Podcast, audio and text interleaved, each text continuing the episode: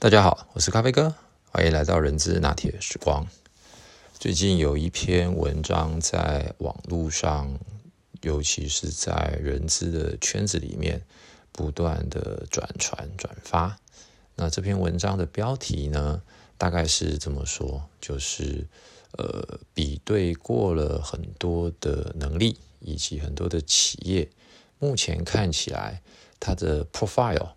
呃。人资长的 profile 是最有机会能够成为是一家企业的执行长的候选人。那这篇文章在整个人资圈最近这一个月，大概是呃非常的火红。那当然有很多从事人资人员也因为这样子的这篇文章，呃，似乎被某种程度打了鸡血。感觉到自己的未来的事业前途跟这个挚爱的发展是又有机会往更上的一层楼走了。那当然也有看到另外一两篇持着负面或者是叫做不同看法的呃 HR 的这个前辈吧，他们反而也提到了几个不一样的看法。那今天呢，呃，咖啡哥就想要来跟大家聊一聊。呃，我对于这样子的一篇文章的一些想法，那我就把今天的这个呃主题就定为叫做呃人事长到执行长的几个我们应该要了解的事情。我们先来看一看这为什么这篇文章会这么说哦。其实呃这篇文章是从所谓 business plus strategy 的这样子的一个呃资料。文章所发散出来的，那当然其中里面也提到啊，我们的这个人力资源学界的大师，这个大卫尤其夫啊，就是 David Rich，他其实呢，他也在这个呃网络视频上面，他也自己也曾经说过，他做过了研究之后发现，呃，整个最适合担任执行长的呃人选的 profile。看起来几乎人资长是最接近的，相较于财务长啦，或者是行销长、资讯长、研发长等等。那我认为每一件事情都有它的一些背后的呃，不管是母群抽样或者是前提假设。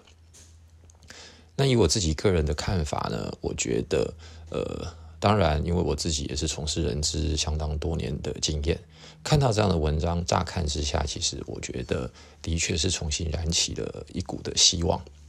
啊。那但是呢，我觉得我想从几个角度，第一个，在文章里面所提到的这些呃，从人资长转为执行长的这些外商大企业，呃，他并没有说到这些人资长他过去。到底是只有在人资的这一条直癌路上，或者他在从以前到现在也曾被轮调过到其他单位，又甚或者是他不是从人资的背景出发，但是他可能是从生产啊、业务啦等等财务行销所一路透过所谓螺旋式的直癌发展，到最后走到人资长的这一步。所以呢，呃，姑且，因为我们今天也没有太多的证据，或者是没有办法真的去 research 到这些人的背景。那，但是我个人的看法是，不管他以前一刚开始的本职学呢是人资，或者他是从其他单位所轮调起来而成为人资长的，我认为有以下几个重点，反而是我们应该要去了解的。呃，第一。担任执行长，他的 R N R 就是 Role and Responsibility，肯定是跟人事长不一样。虽然呢，呃，G E 的呃前前任的这个执行长 Jack Welch，他也说了，他在最后的那一段服务在 G E 服务的时间，他其实花了将近百分之八十的精力，都是在关注人的这个议题。当然，所以从这个角度来看，的确。呃，当一个企业组织规模大到一定程度，相对的产品技术或者是客户通路，在某种程度相对的呃成熟跟稳定了之后，在组织整个要蓬勃发展往下个阶段，的确人就是最大的呃议题，而且是企业所需要关心的。但是呢，我觉得人资长跟执行长，呃，还是有很大不一样的差别。它是来自于他天生以及他后天所养成的一些思维跟训练。所以呢，这几件事情我认为是非常关键的。第一个，呃，在整个人资长的这个 level，以台湾来讲，即使做到人资长，他并不见得有机会是实际真正的去参与到所谓的商业环境跟所谓的竞争。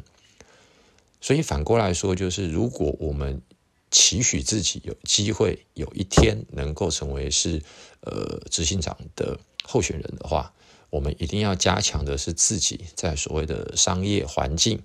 跟所谓的竞争的整体的概念。那从这样子的一个角度再往下走。那就会变成是我们在从从事人资工作的过程当中，对于产业整体产业的竞争，还有产业本身的 domain know-how，是不是足以强大，或者是足以呃能够听得懂真正其他高阶主管在谈任何的策略、任何的竞争，甚至于是产品开发。或者是呃行销策略的时候，是能够听得懂，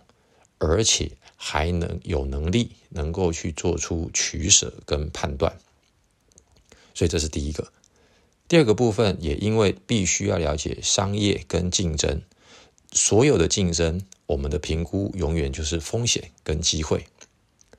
但是由于人力资源的最高阶主管从以前假设他是一路走上来，而没有经过其他单位轮调的时候，他在做所谓的风险评估的事情，由于本身工作的特性，我们都会比较偏向于是保守。但是成为一个执行长，他在哪些战场或者是在哪些关键的投资的时候，往往他必须要看的是。风险跟机会的平衡，甚至于有些时候，他敢大刀阔斧的去投资一个可能长达三年五年以上的一个未来的新兴市场或产品，而这个在人之长的呃养成训练的过程当中，坦白说是比较缺乏的。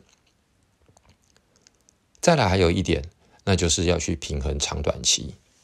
所谓的平衡长短期，就是因为人力资源很多的工作很不容易立刻可以见效。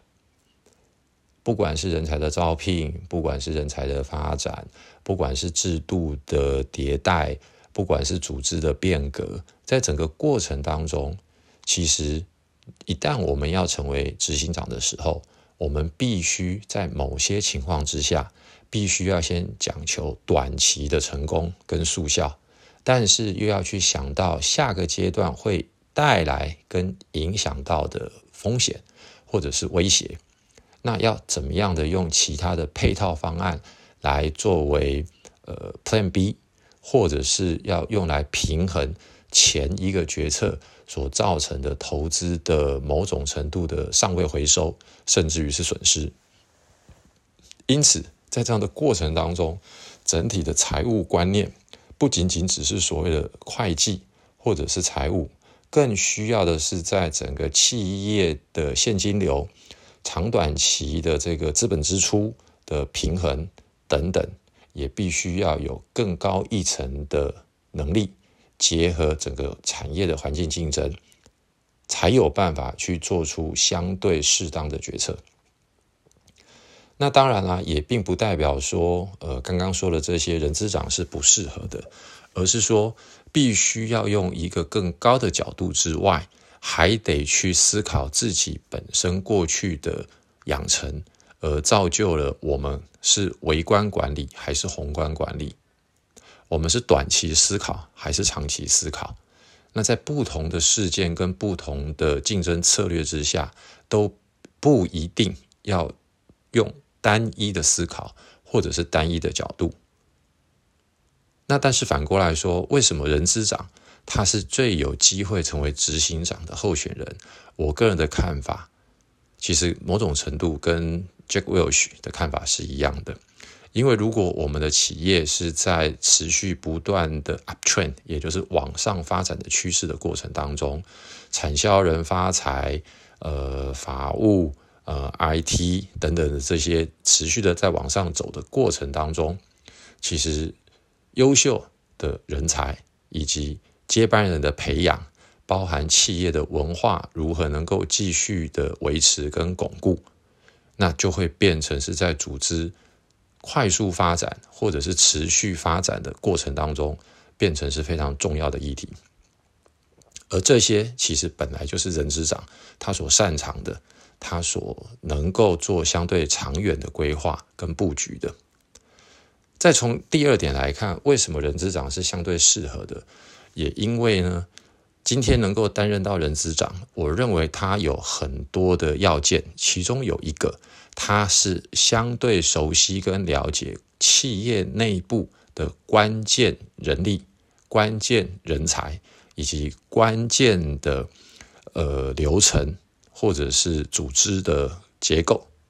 所以呢，他能够很快速的去思考如何的能够组成相对运作顺畅的团队，也就是他要能够知人善任。然后截长补短，所以有一天，如果人资长他有机会成为执行长的时候，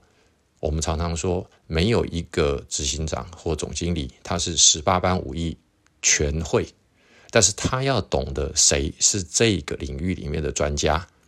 而他的文化、他的价值观、他的领导风格，在整个的一级高阶主管里面，是不是相对能够促成大家更加的容易运作？跟协调相对其他的专业任务的分工，所以人资长他占有的优势就是在于他应该比其他人更加的能够知人善任、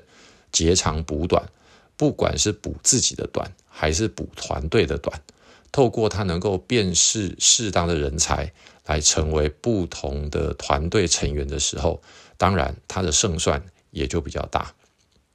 那当然还有第三个。就是所有的管理、所有的竞争、所有的这些商业的运作，它都有基本的逻辑跟基本的理论存在。所谓管理，它就是一通百通。所以，如果能够担任到人资长的这一个位阶，我个人也会先假设他在整个管理已经是叫做呃见林不见树，而不是单一的、很狭隘的看单一事件。他是能够用全局的角度来看所有的竞争环境跟商业的变化，